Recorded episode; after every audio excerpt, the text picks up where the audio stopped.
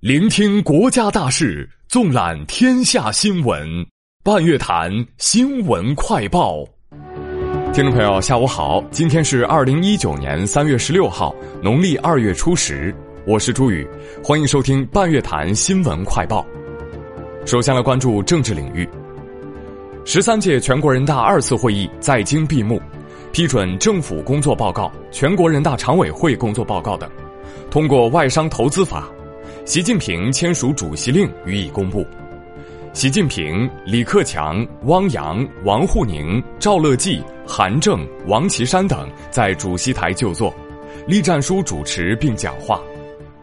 《求是》杂志发表习近平总书记重要文章，加快推动媒体融合发展，构建全媒体传播格局。习近平就新西兰克莱斯特彻奇枪击事件向新西兰总督雷迪致慰问电。李克强向新西兰总理阿德恩致慰问电。十三届全国人大二次会议闭幕后，李克强在人民大会堂金色大厅会见中外记者，并回答记者提问。教育领域，教育部公布二零一九年全国硕士研究生招生考试复试分数线。法治领域。原国家质量监督检验检疫总局党组成员、副局长魏传忠接受中央纪委国家监委纪律审查和监察调查。体育领域，中国足协正式提出申办二零二三年亚洲杯。民生领域，刘鹤应约与美国贸易代表莱特希泽、财政部长姆努钦进行第三次通话，双方在文本上进一步取得实质性进展。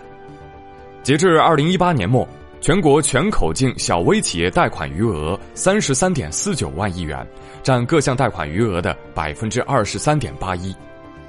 央视三幺五晚会昨晚曝光，一些窝点用医疗垃圾加工日用品，部分高价土鸡蛋使用添加剂，某些药店和诊所的执业医师证为花钱租用。在二零一八年三幺五质检活动监督抽查中。图书印制批质量合格率为百分之九十八点零零，光盘复制质量合格率为百分之七十二点零九。统计显示，二月份一线和三线城市新建商品住宅二手住宅销售价格环比微涨，二线城市新建商品住宅销售价格环比上涨，二手住宅环比下降。网曝南京外婆家水平方门店厨师踩着案板走，蔬菜不洗就下锅。外婆家昨日致歉称将彻底自查，规范操作。中国队将出征四月份在英国伦敦举行的国际足联首届电子竞技国家杯。红通人员姚锦旗被提起公诉，他是国家监委成立后成功引渡第一例。考古工作者在贵州遵义的多地调查中，发掘出土史前洞穴考古、宋元明时期考古、播州土司考古等诸多新发现。山东出台规定，举报环境违法行为最高可奖励两千元。湖南要求民办学校不得收取与招生入学挂钩的建校费、择校费等。海南发布通知。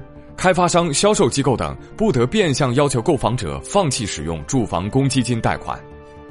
西安将启动年度机动车常态化限行，从二零一九年三月十八号至二零二零年三月十三号，每日七时至二十时限行两个机动车尾号，法定节假日和公休日不限行。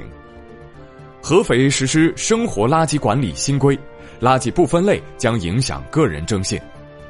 山西晋源十四号发生森林火灾，扑救过程中风向突变，六名森林消防队员牺牲。近日，上海一家出租公司开通了一条单身女性深夜叫车专线，单身女性乘客在夜间十一点到第二天凌晨两点拨打该热线，将确保及时供车。为表彰和肯定花总吴东在五星级酒店卫生乱象中主动监督，中消协授予其首届啄木鸟奖。十五号，山东聊城一八岁儿童落入一废弃机井，当地出动多台大型机械展开救援。十七时许，该儿童被救出并送上救护车。国际方面。新西兰第二大城市克莱斯特彻奇市十五号发生数起枪击事件，已造成至少四十九人死亡、四十八人受伤。美国国会参议院通过决议，叫停特朗普宣布的美国南部边境进入国家紧急状态。特朗普随后表示将否决该决议。美国驻委内瑞拉使馆外交人员已全部撤离。英国议会下院投票决定支持英国推迟脱欧。朝鲜外务省副相说，朝方对今后朝美是否继续磋商存在疑虑。韩国总统府回应说，要积极推动朝美重启磋商。菲律宾总统杜特尔特说，四十余名地方官员因涉嫌卷入毒品交易被起诉。埃塞俄比亚航空公司失事客机的黑匣子运抵法国，即将进行数据分析。巴基斯坦政府宣布放宽签证政策，以吸引更多外国人赴巴投资和旅游，促进巴经济发展。